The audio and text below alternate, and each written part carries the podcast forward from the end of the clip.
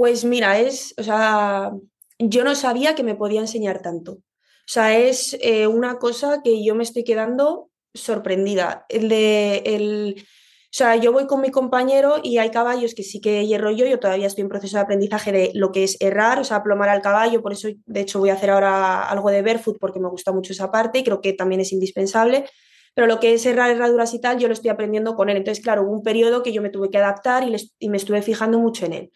Entonces, lo primero es que el caballo está quieto y, el herrador va y viene mucho. Y, mientras, o sea, y durante ese momento que el caballo está atado en la pita o donde le ates, es alucinante cómo ellos van cambiando su, su, su postura. Ya simplemente eh, tienes una, una visión de la postura que tiene el caballo. Es decir, hay caballos que adelantan una mano y están así todo el ciclo del herraje.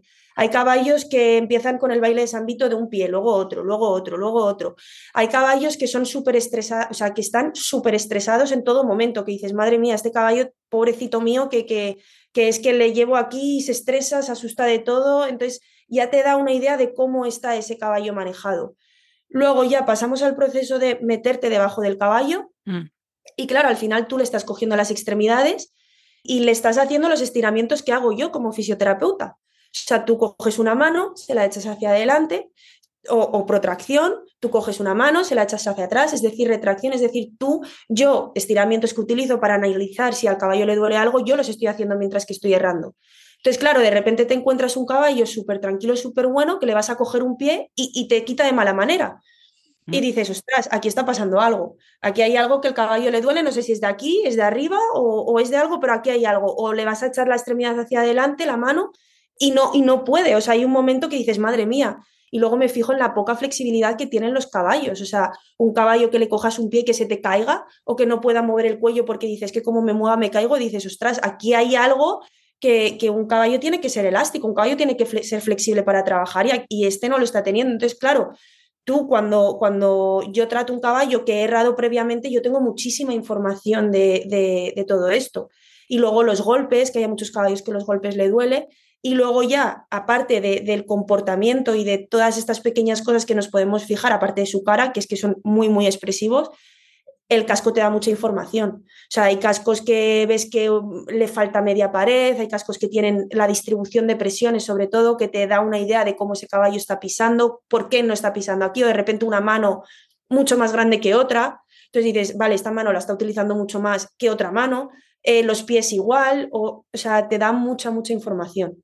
O el desgaste de las herraduras. El otro día, bueno, de hecho en Instagram tengo una foto de la misma yegua, el mismo ciclo de raje, el mismo tiempo y los pies, uno súper desgastada la herradura y la otra nada desgastada. Y dices, vale, aquí hay algo que no está utilizando y aquí hay algo que está sobreutilizando.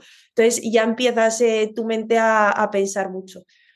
O sea, yo trato el casco como un órgano, porque me he dado cuenta que es eso. O sea, son cuatro órganos que están ahí puestecitos abajo, porque tienen su irrigación sanguínea, tienen sus nervios, que además son súper propioceptivos, como ya sabes, vamos, que es, es ahí un mini organito que tenemos.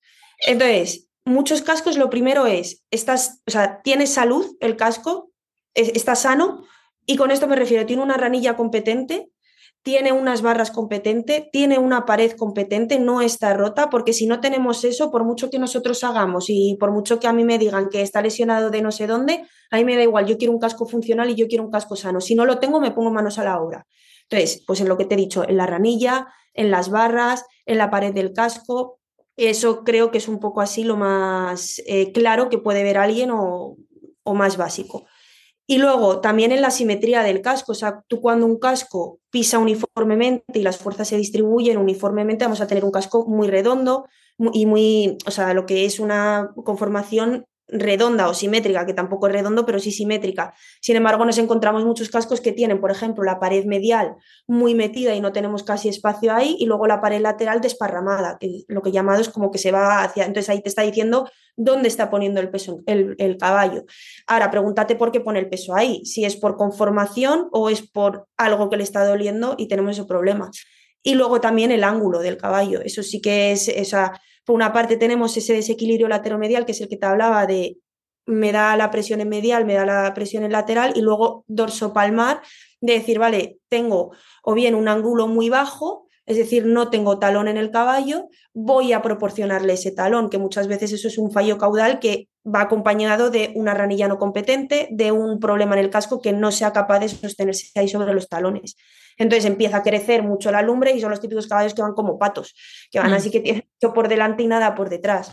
Entonces, pues son esas cosas que primero yo me fijo en la salud del casco y una vez que tenga un casco sano, me voy a poner a resolver lo demás, porque si yo no tengo un casco sano, por mucho que yo ponga y por mucho que todo, eh, el casco no se va a regenerar, porque si yo no tengo una ranilla, el casco no va a poder bombear sangre, si no hay sangre, no hay regeneración. Ya está, esa es la base del herraje.